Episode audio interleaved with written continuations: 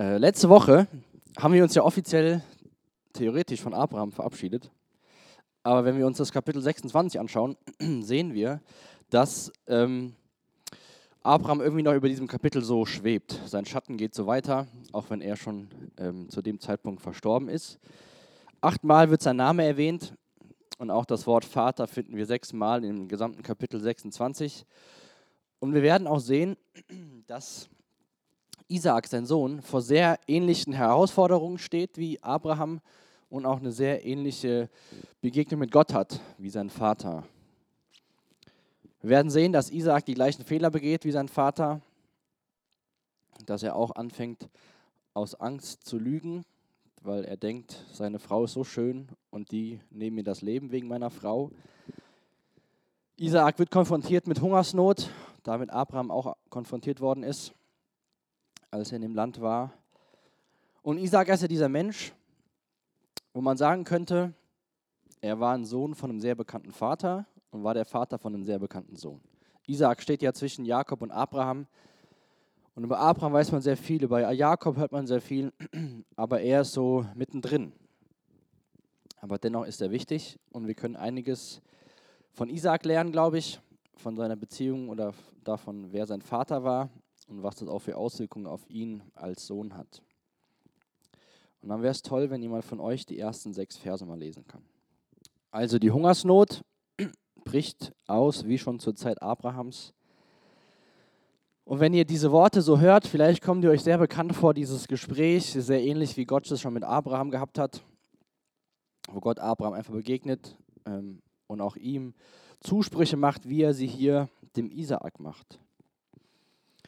Wir lesen nirgendwo davon, was Isaaks Ziel war, aber ich gehe mal davon aus, dass er auch nach Ägypten wollte. Gerar war immer noch in dem Land Kanaan, dort wo das oder was das Land ist, was Abraham und seinen Nachkommen verheißen worden ist. Und Gott sagt ihm aber, geh nicht nach Ägypten.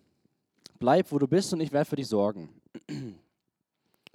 Und ich finde es ganz wichtig, wenn wir uns diese Worte, die Gott, Abra, die Gott Isaak hier sagt, dass wir uns die im Hinterkopf behalten, wenn wir durch das Kapitel heute Abend gehen.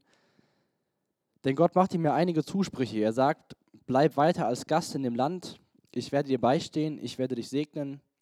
Und dann wiederholt er dieses Versprechen, was er schon seinem Vater gegeben hat. Das Land mit all seinen Gebieten werde ich dir und deinen Nachkommen geben, denn ich halte den Eid, den ich deinem Vater Abraham geschworen habe. Gott macht Isaac nochmal ganz deutlich, das ist das Land, was deinem Vater, dir und deinen Nachkommen gehören wird. Und dann sehen wir auch, dass Abraham, Abrahams Gehorsam Auswirkungen auf seinen Sohn hatte. Der Lohn dafür ist, weil Abraham auf mich gehört hat, dass du und dein Nachkommen dieses Land erben werden. Ägypten ist ja nie positiv in der Bibel. Ja, Ägypten hat ja oft was mit Sklaverei zu tun, mit Gefangenschaft. Das Volk Israel war später über 400 Jahre in Ägypten, bis Mose dorthin gegangen ist und Gott das Volk aus Ägypten rausgeführt hat. Abraham hatte in Ägypten keine gute Erfahrung gemacht. Er hatte da gelogen, seine Frau als seine Schwester ausgegeben. Und Gott sagt, geh nicht nach Ägypten, bleib, wo du bist. Und Isaak hört erstmal auf Gott. Wir haben hier gelesen, Vers 6, so blieb Isaak in Gerar, in der Stadt, wo er hingezogen ist wegen der Hungersnot bei dem König Abimelech. Gott sagt ihm, Isaak, ich werde bei dir sein und dich segnen. Was verstehst du unter dem Wort Segen oder gesegnet werden? Man sagt ja sehr so schnell, vielleicht auch gerade in, in der Gemeinde oder im Gebet. Oder man sagt, oh, du bist ja gesegnet. Ich weiß nicht, wie oft ihr sagt, der Herr möge dich segnen. Aber so, ey, voll gesegnet, gesegnete Woche gehabt. Voll krass, voll gut alles. Was, was, was meint Gott damit, wenn er sagt, ich werde bei dir sein und ich werde dich segnen? Ich denke, einmal Segen bedeutet, was Gutes über eine Person zu sagen, was Gutes über eine Person auszusprechen. Und Isaac wird das auch am Ende von dem Kapitel, werden wir es auch sehen, wird auch was als Segen empfangen können und das auch ausdrücken. Und Gott sagt ja selbst, zu Isaak, dass andere Völker sagen werden, Gott segne dich wie die Nachkommen Isaaks. Das heißt, durch den Segen bekommt man ja schon irgendwas. Und gerade in Genesis, gerade im ersten Buch der Bibel, sehen wir ganz oft, dass Gott segnen will. Gott will ja Abraham segnen. Gott will durch Abraham die ganze Nation segnen. Und was ist der letztendliche Segen, den Gott den Menschen schenkt? Ich glaube, das ist das, was wir nächsten Monat feiern. Das ist Weihnachten, dass Jesus Christus gekommen ist. Natürlich hat Abraham viel Reichtum erfahren und auch Isaak wird dieses Erbe, was er von seinem Vater an Reichtümern hat, wird er fortsetzen. Und wir sehen auch heute, dass egal wie Isaak sich, obwohl Isaak sich nicht gut verhält, dass seine Ernte viel mehr sein wird, als was er gesät hat.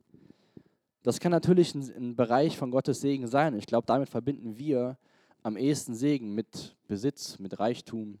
So Segen ist das Christsein plus noch ein bisschen mehr. Aber wir sollten, glaube ich, Segen viel mehr damit verstehen, dass Gott sich uns offenbart und wir in Gottes Wegen gehen können.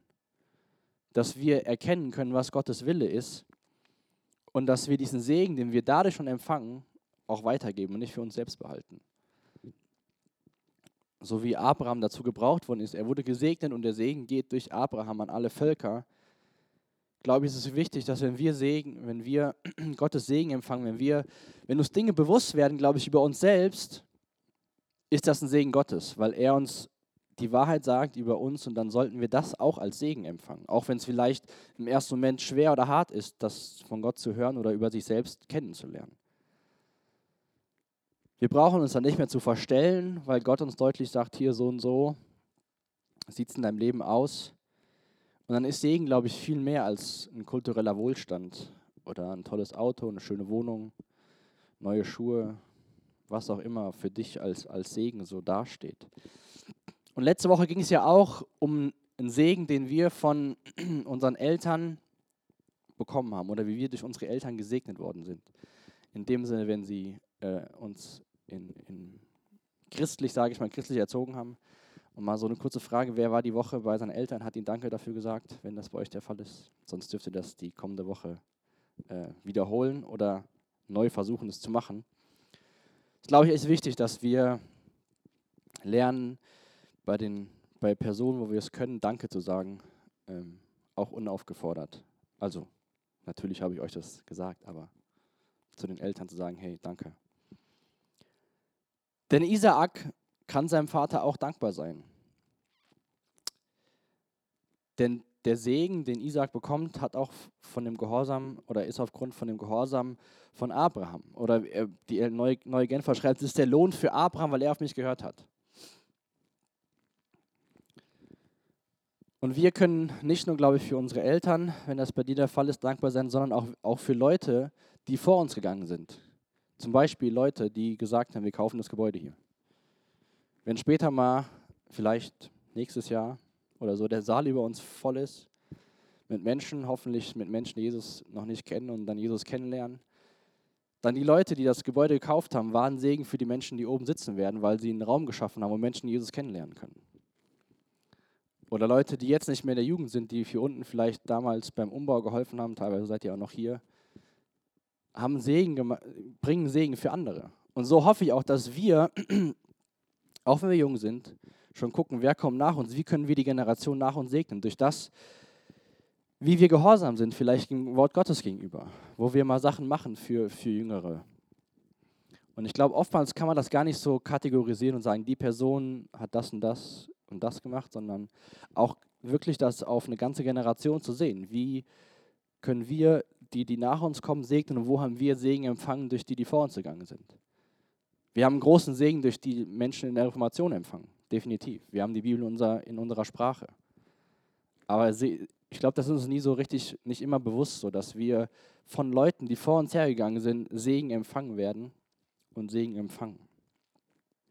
Aber so war das damals schon und so ist es heute noch. Das Problem ist, das sehen wir jetzt im nächsten Abschnitt, in Versen 7 bis 11, dass man nicht immer nur die guten Sachen mitbekommt. Ich habe die Verse überschrieben, mit Lügen lebt sich nie so gut. Was macht der Isaak hier? Das gleiche, was Abraham in Ägypten gemacht hat. Hat Angst, er denkt, die anderen werden mich töten, weil meine Frau so schön ist. Was sagt er? das ist meine Schwester. Jetzt überleg mal in deinem Leben, wenn du schon mal gelogen hast, ist es sehr anstrengend, gemäß der Lüge zu leben, weil man muss sich immer daran erinnern, man hat mal gelogen und muss auch so handeln.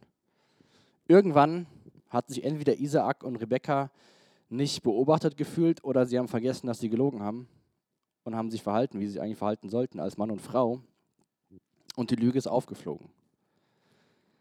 Mit Lügen zu leben ist ganz schön schwierig. Isaak hatte Angst, die Wahrheit zu sagen. Und genauso wie bei Abraham, dass er dachte, er wird getötet, dachte Isaak das auch. Und im Endeffekt wurde keiner von beiden getötet, obwohl sie nachher wussten, dass es Mann und Frau sind.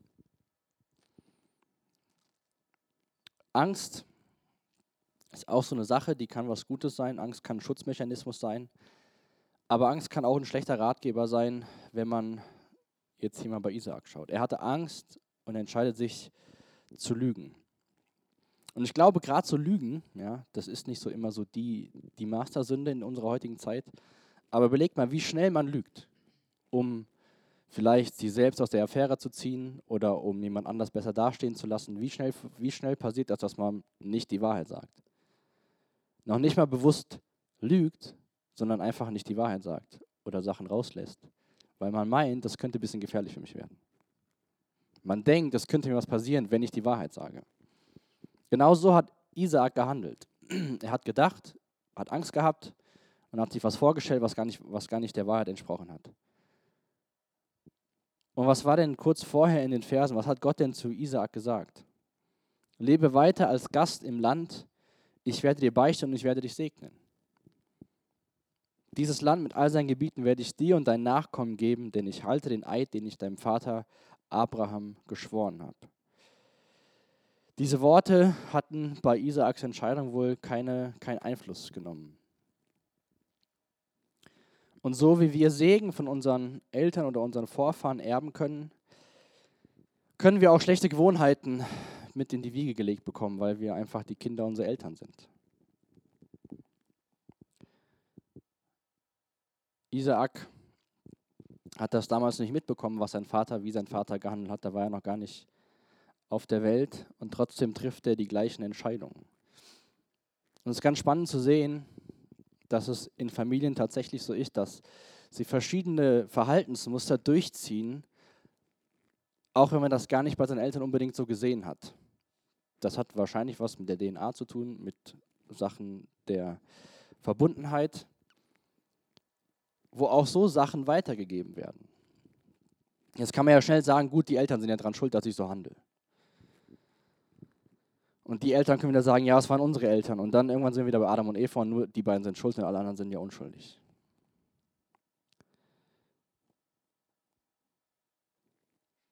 Auch wenn das so ist, heißt es das nicht, dass es so bleiben muss. Auch wenn man bestimmte Dinge tut, weil die Eltern es schon getan haben, heißt ja nicht, dass wir und unsere Kinder und danach die Kinder es immer weiter tun müssen. Und ich glaube, das ist wichtig, dass du vielleicht heute Abend noch mal darüber nachdenkst und vielleicht noch nicht mal heute Abend das zu Ende denkst. Vielleicht brauchst du ein bisschen länger Zeit dafür, zu überlegen, wo sind vielleicht Dinge in meiner Familie, die keine guten Verhaltensmuster sind, die ich aber fortsetze. Und dann nicht um zu finden, äh, nicht, nicht mit dem Hintergrund, jemanden zu finden, dem man die Schuld geben kann, sondern einfach das Problem identifizieren und dann genauso zum Kreuz bringen wie andere Entscheidungen, die wir falsch machen. Und zu sagen, Jesus, ich sehe das, in dem Beispiel hier, mein Vater hat gelogen, ich habe gelogen und ich will damit jetzt aufhören. Denn auch wenn andere die gleichen Fehler begangen haben, ist Jesus auch für die Fehler von unseren Eltern oder von unseren Verwandten gestorben und auch wenn wir das machen, ist er auch dafür gestorben. Jesus hat die Schuld und die Scham dieser Welt auf sich geladen. Und dann dürfen wir damit zum Kreuz kommen und Jesus sagen, hey, sagen, hey, ich will so nicht weiterleben. Bei mir soll diese Sache, dieses Lügen über meine Frau soll enden.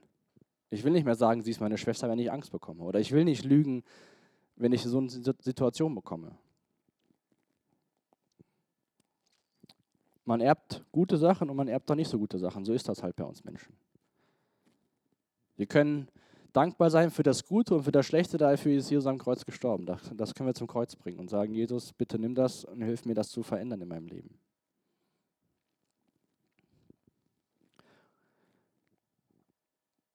Der Isaac hat gedacht, er könnte das verstecken, was eigentlich offensichtlich ist, dass, dass Rebecca seine, seine Frau ist.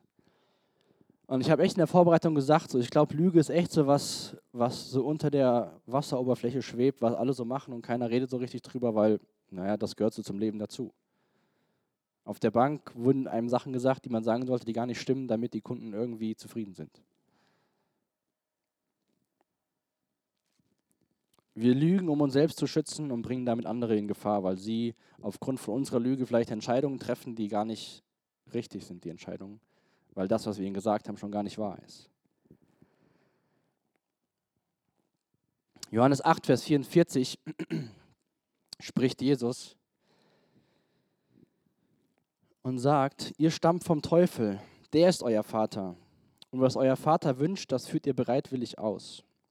Er war von Anfang an ein Mörder und stand nie auf dem Boden der Wahrheit, weil es in ihm keine Wahrheit gibt. Wenn er lügt, redet er so, wie es seinem ureigensten Wesen entspricht. Denn er ist ein Lügner. Ja, er ist der Vater der Lüge. Jesus macht das ganz deutlich, dass Lüge nicht einfach sowas ist, was zum Leben dazugehört, sondern dass Lüge vom Teufel ausgeht. Und dass die erste Lüge, die wir von uns in der Menschheit wissen, dazu geführt hat, dass wir von Gott getrennt sind. Von daher versuch mal ganz neu, und ich sage das einfach so, weil ich glaube, jeder ist betroffen, keine Lügen im Leben zu tolerieren und wirklich versuchen, die Wahrheit zu sagen. Auch wenn man denkt, es könnte unangenehm sein oder es könnte was passieren, was einem selbst schadet. In Matthäus 5, Vers 16 sagt Jesus, so soll auch euer Licht vor den Menschen leuchten. Sie sollen eure guten Werke sehen und euren Vater im Himmel preisen. Das kann nur geschehen, wenn wir uns an die Wahrheit halten und nicht, wenn wir lügen. Dann sagen die Leute, du bist genauso wie ich. Warum sollte ich deinem Gott Glauben schenken? Lass uns echt Menschen sein und werden und immer mehr werden, die die Wahrheit lieben und nicht mal die Lüge gebrauchen, um irgendwie aus einer Situation rauszukommen. Auch wenn es schwer ist. Ich, das ist definitiv so.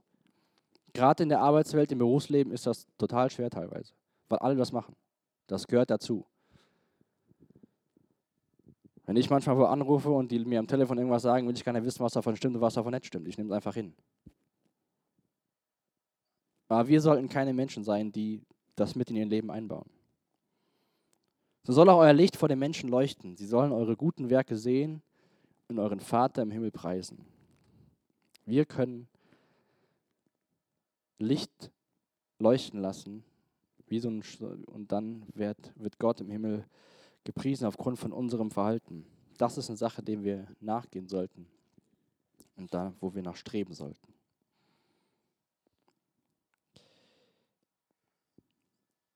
Abimelech hat eben gesagt, dass man diesem Mann und dieser Frau nichts antun soll. Isaak lebte weiter in der Stadt. Und jetzt in Vers 12 lesen wir in jenem Jahr erntete Isaak hundertmal mehr Getreide, als er ausgesät hatte, denn der Herr segnete ihn. Ich habe das gelesen, aber warum? Gott fängt quasi Isaaks öffentliches Leben, was wir in Gottes Wort aufgeschrieben haben, damit an, dass er ihm nochmal ganz bewusst sagt, ich will dich segnen, bleib in dem Land, du wirst dein Nachkommen, alle werden sehen, wie gesegnet du bist und sollen und so weiter und so fort. Das nächste, was Isaak macht, ist, er hat Angst, lügt, bringt sich, seine Frau und andere in Gefahr und dann ist das vorbei und dann lesen wir, in jenem Jahr erntete Isaak hundertmal mehr Getreide, als er ausgesehen hatte, denn der Herr segnete ihn.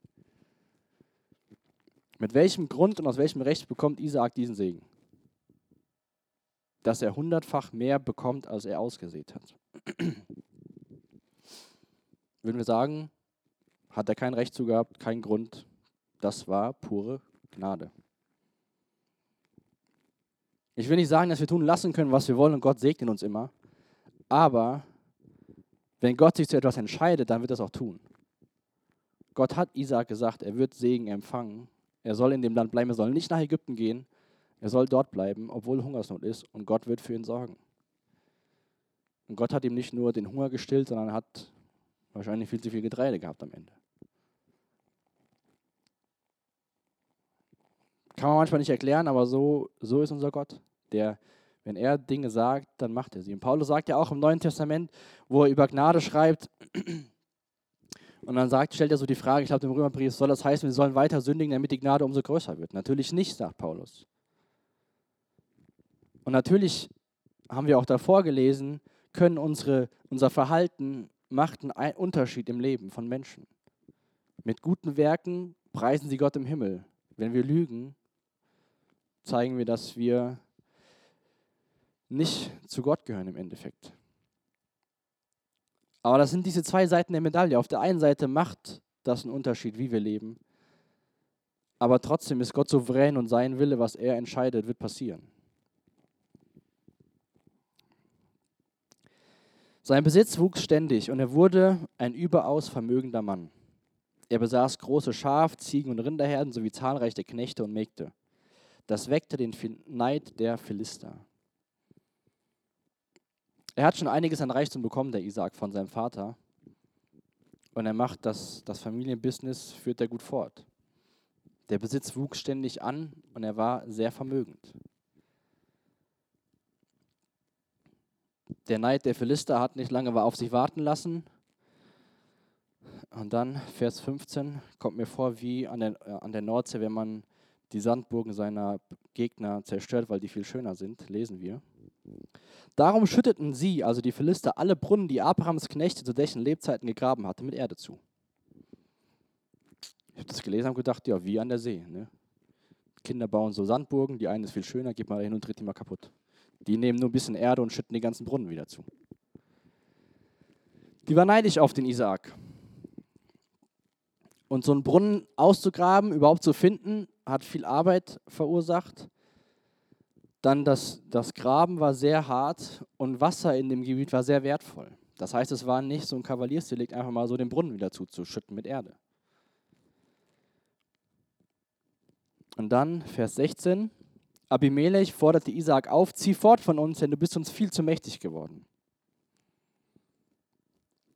Abraham musste auch aus Ägypten ausziehen, weil er viel zu viel hatte. Und dann mit der Lüge sollte der auch wegziehen.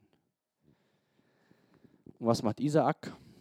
So verließ Isaak die Stadt, Stadt Gerar. Er schlug seine Zelte im Tal von Gerar auf und beschloss, dort zu bleiben.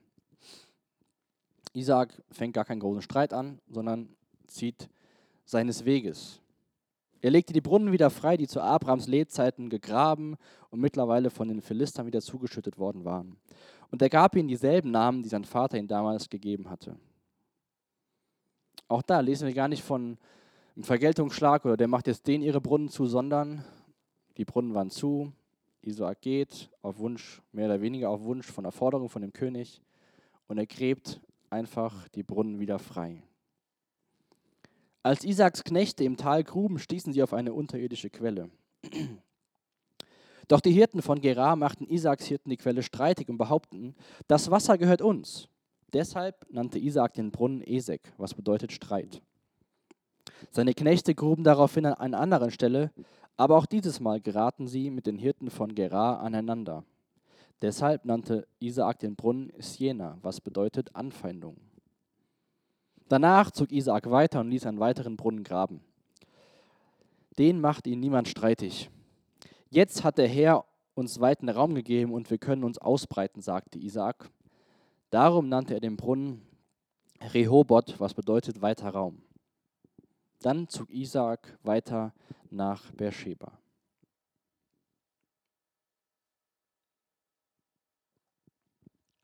Zweimal Streit, einmal erfolgreich. Aber auch da sehen wir Gottes Versorgung für den Isaak. Das war nicht typisch, dass man so viele Brunnen gefunden hat und dass sie immer wieder ausgegraben werden konnten und frisches Quellwasser hatte. Und auch hier bei, bei beiden Streitigkeiten zieht Isaak weiter und findet nochmal einen und findet nochmal einen und dann gibt es einen Brunnen, den niemand streitig macht. Der Herr hat es geschenkt, sagen sie im Endeffekt. Wie gehst du schon mal in deinem Leben mit Menschen um, die dich ungerecht behandeln? So, wenn ich mal die Autofahrer angucke, beim Autofahren zum Beispiel. Wenn ich beim Autofahren mich ungerecht behandelt fühle, dann mag ich es gerne auch andere ungerecht zu behandeln. Zum Beispiel fahre ich dann extra langsam an der Straße, womit ich nicht überholen kann oder so. oder fahr auf der Autobahn irgendwie ein bisschen. Also es sind jetzt keine guten Vorbilder, aber wie behandeln wir Menschen, die uns ungerecht behandeln? Isaak hätte aus menschlicher Sicht allen Grund gehabt, einen Aufstand zu machen. Erstmal werden die Brunnen zugeschüttet, er wird aus der Stadt fortgejagt, er findet neue Brunnen, immer kommt es zum Streit und seine Knechte haben die Brunnen gefunden. Wie gesagt, diese Brunnen, die waren damals sehr wertvoll und es war harte Arbeit, die Brunnen auszugraben. Es war nicht nur eine kleine Sandburg am See, die zerstört worden ist, sondern es war harte Arbeit und es war notwendig fürs Leben, dieses Wasser. Ich finde das erstaunlich, wie Isaac mit diesen Situationen umgeht. Dass er einfach sagt, okay, mach dir mal, ich gehe weiter. Anscheinend hat er sich da wieder an die Worte von Gott erinnert, dass Gott für ihn sorgen wird, dass Gott ihn segnen wird und dass Gott bei ihm sein wird. Isaac ist wie alle anderen Menschen der Bibel, wie wir, normaler Mensch, mit Höhen und Tiefen, wir sehen in einem Kapitel, wie er Gottes Worte völlig vergisst und dann voll danach handelt. Und ich glaube, dass sowas sollte uns immer wieder Mut machen, zu sehen, dass wir nicht irgendwie was, irgendwelche tollen Menschen sein müssen, damit Gott mit uns was anfangen kann, sondern dass das Leben mit Gott ist ein Auf und Ab. Wir sind Menschen, wir werden immer wieder Fehler machen. Auch wenn du es dir heute Abend vornimmst, nie wieder Menschen ungerecht zu behandeln, die dich ungerecht behandeln, wird es wieder passieren. Auch wenn du dir vornimmst, nie wieder zu lügen, wird es wieder passieren. Und trotzdem ist Gott der gleiche und bleibt treu. Er geht immer an Isaaks Seite, er war an Abrahams Seite und er wird auch an Jakobs Seite gehen. Ich glaube in Römer 12, Vers 18, Vers 17 und 18, da schreibt der Paulus, vergeltet niemand Böses mit Bösem, bemüht euch ein vorbildliches Leben, verhalten, Nochmal.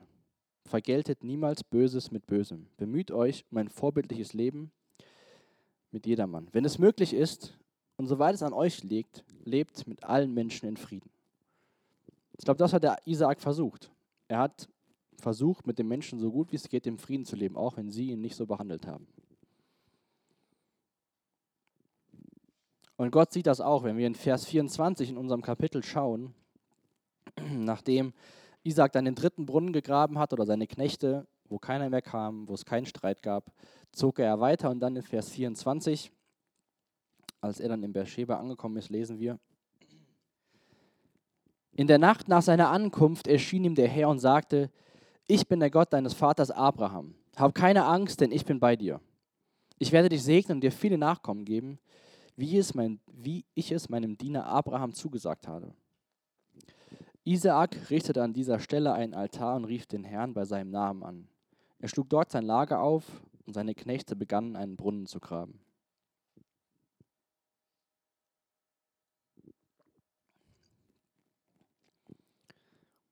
Gott begegnet Isaak und sagt ihm, ich bin der Gott deines Vaters, Abraham. Wenn Gott später Menschen begegnet und sagt, ich bin der Gott, Vater, äh, der Go ich bin der Gott von Abraham, Isaak und Jakob, und sagt, hab keine Angst. Obwohl Isaac dreimal weiterziehen musste und vielleicht jetzt viel eher Angst haben hätte können, als wie damals mit seiner Frau, macht Gott mir dieses Versprechen. Isaac hatte gar nicht so viele Begegnungen mit Gott, diese Gespräche, wo Gott bewusst zu Isaac spricht, jetzt im Vergleich zu Abraham oder Jakob. Die beiden haben das viel öfter. Aber auch Isaac macht es Gott ganz deutlich, dass er für ihn sorgen wird und dass er durch Isaak ihm viele Nachkommen geben wird. Und was ist die Reaktion von dem Isaak? Er baut einen Altar und ruft den Namen des Herrn. Er betet ihn an. Isaac hat gesehen, wie Gott versorgt, auch aufgrund von, von Schwierigkeiten. Sein Verhalten wurde im Endeffekt von Gott auch honoriert, dass er sagt, hier, hab keine Angst, ich werde für dich sorgen. Er hat das nochmal bewusst gesagt. Isaac hat das auch gemerkt, weil er gräbt jetzt wieder einen Brunnen und gleich lesen wir, dass aus dem Brunnen wieder Wasser kommt. Und Isaak betet Gott an.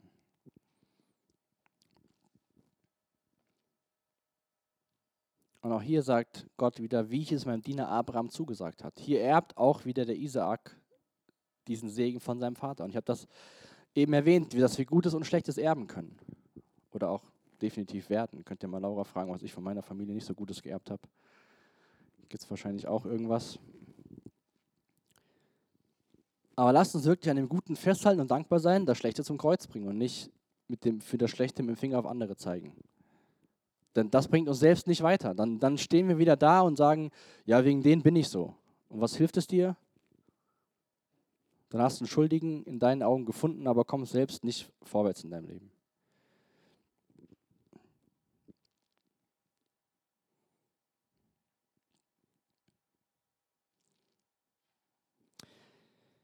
Als dann die Knechte angefangen haben, den Brunnen zu graben, kommt auf einmal in Vers 26 der König aus Gerar zu Isaak. Wurde begleitet von seinem Berater und seinem Herrführer und Isaak fragt sich, warum kommt ihr zu mir? Ihr habt mich aus der Stadt fortgejagt, ihr wolltet nicht mehr, dass ihr da seid, warum seid ihr auf einmal hier? Vers 28 bekommen wir die Antwort auf diese Frage vom Isaak. Wir haben erkannt, dass der Herr auf deiner Seite ist. Das war der Grund, warum sie gekommen sind. Darum möchten wir gerne einen Friedensvertrag mit dir schließen, den wir mit einem gegenseitigen Schwur besiegeln. Irgendwas haben sie bei Isaac gesehen, dass sie auf den Schluss kommen, wir haben erkannt, dass der Herr auf deiner Seite ist. Vielleicht haben sie auch sogar dann Angst gehabt vor diesem Gott von Isaac, weil sie gesehen haben, wie viel Ernte Isaac hatte, wie oft er einen Brunnen gefunden hat und dass Gott ihn versorgt hat. Sie kommen dahin, wollen einen Friedensvertrag schließen, obwohl sie ihn vorher fortgejagt haben. Sie sagen zu ihm, versprich uns, dass du uns keinen Schaden zufügen wirst. Wir haben ja auch dir nie etwas Böses getan. Auch ein bisschen ironisch, er wurde aus der Stadt rausgejagt. Kann man sich darüber streiten, ob das böse oder gut ist. Im Gegenteil, wir haben dich immer freundlich behandelt und dich in Frieden vorziehen lassen. Kann man so stehen lassen. Was macht der Isaak? Er sagt ihnen, können wir nach Hause gehen, ihr habt mich weggeschickt, ich bin hier und wenn ihr Angst vor mir habt, ist euer Problem. Schaut mal in Vers 30. Was Isaak macht mit diesen Menschen, die ihn fortgejagt haben und die auch nicht wirklich die Wahrheit zu ihm sagen. Isaak ließ ein Festmahl für sie zubereiten und sie aßen und tranken gemeinsam.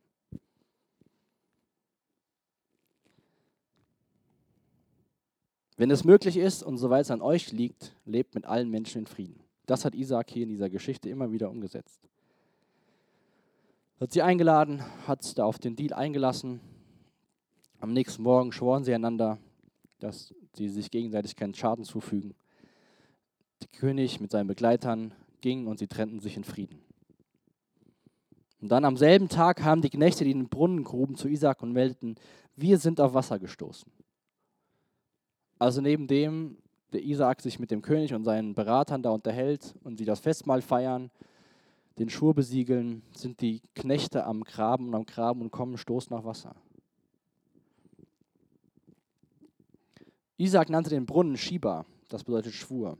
Daher heißt die Stadt bis heute Beersheba, Schwurbrunnen.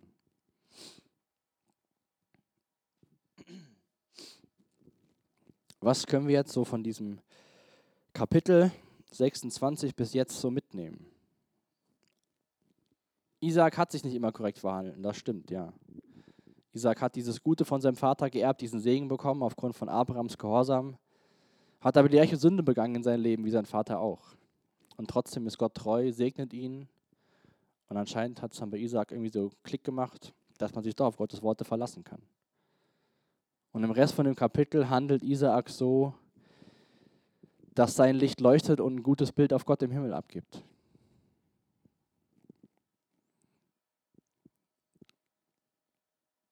Sünde ist nie gut, mit Sünde zu leben ist äußerst schwierig. Irgendwann fliegt die Sünde auf.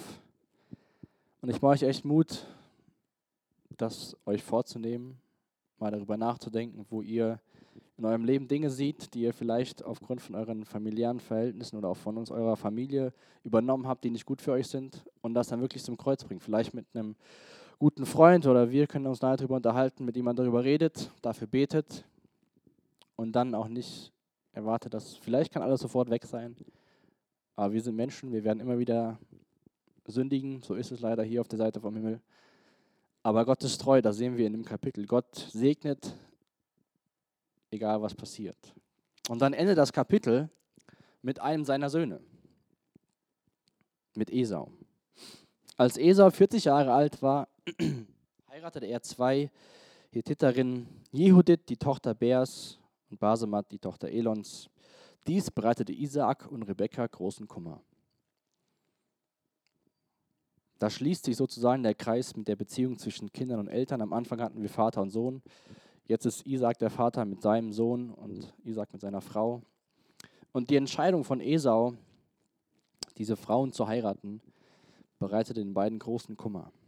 Es waren keine Frauen, die gut oder sie kamen aus dem Gebiet, was nicht gut für sie war. Man könnte es heute vergleichen vielleicht mit einer Person, die, die Jesus nicht kennt. Und ich will da gar nicht so viel zu sagen, weil Esau beschäftigt uns noch im nächsten Kapitel, aber wir können auch in unseren Entscheidungen unsere Eltern Sorgen zubereiten. Das ist tatsächlich so. Von daher lasst uns möglichst gute Entscheidungen treffen, wo unsere Eltern keine Sorgen für haben, äh, keine Sorgen, weswegen unsere Eltern keine Sorgen haben müssen.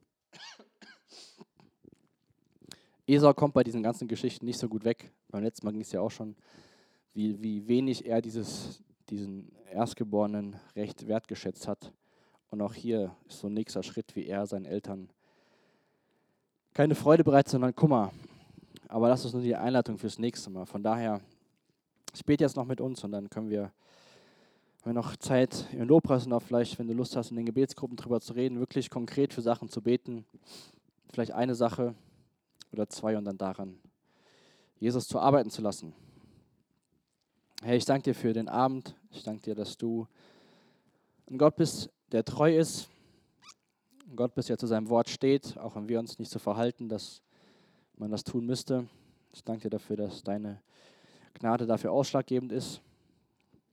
Danke, dass du wirklich ein Gott bist, auf den wir uns verlassen können. Dass du das tust, was du sagst und ich bitte dich echt, dass wir ja, Lüge aus unserem Leben verbannen, dass wir nicht anfangen oder auch nicht weitermachen, mit kleinen Lügen in unserem Leben vorwärts zu kommen, sondern dass wir lernen, der Wahrheit zu leben, auch die Wahrheit zu sprechen, auch wenn es schwer ist. Und ich bitte dich echt für diesen Bereich, wo wir vielleicht Dinge in unserem Leben haben, die, die sich so durch unsere Familie zieht, dass wir das erkennen und dass wir es dann wirklich zu dir bringen, vor dein Kreuz legen. Danke, dass du dafür gestorben bist und danke, dass du uns davon frei machen willst.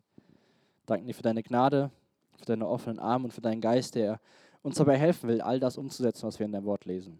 Danke, dass du uns nicht alleine gelassen hast, Jesus. Amen.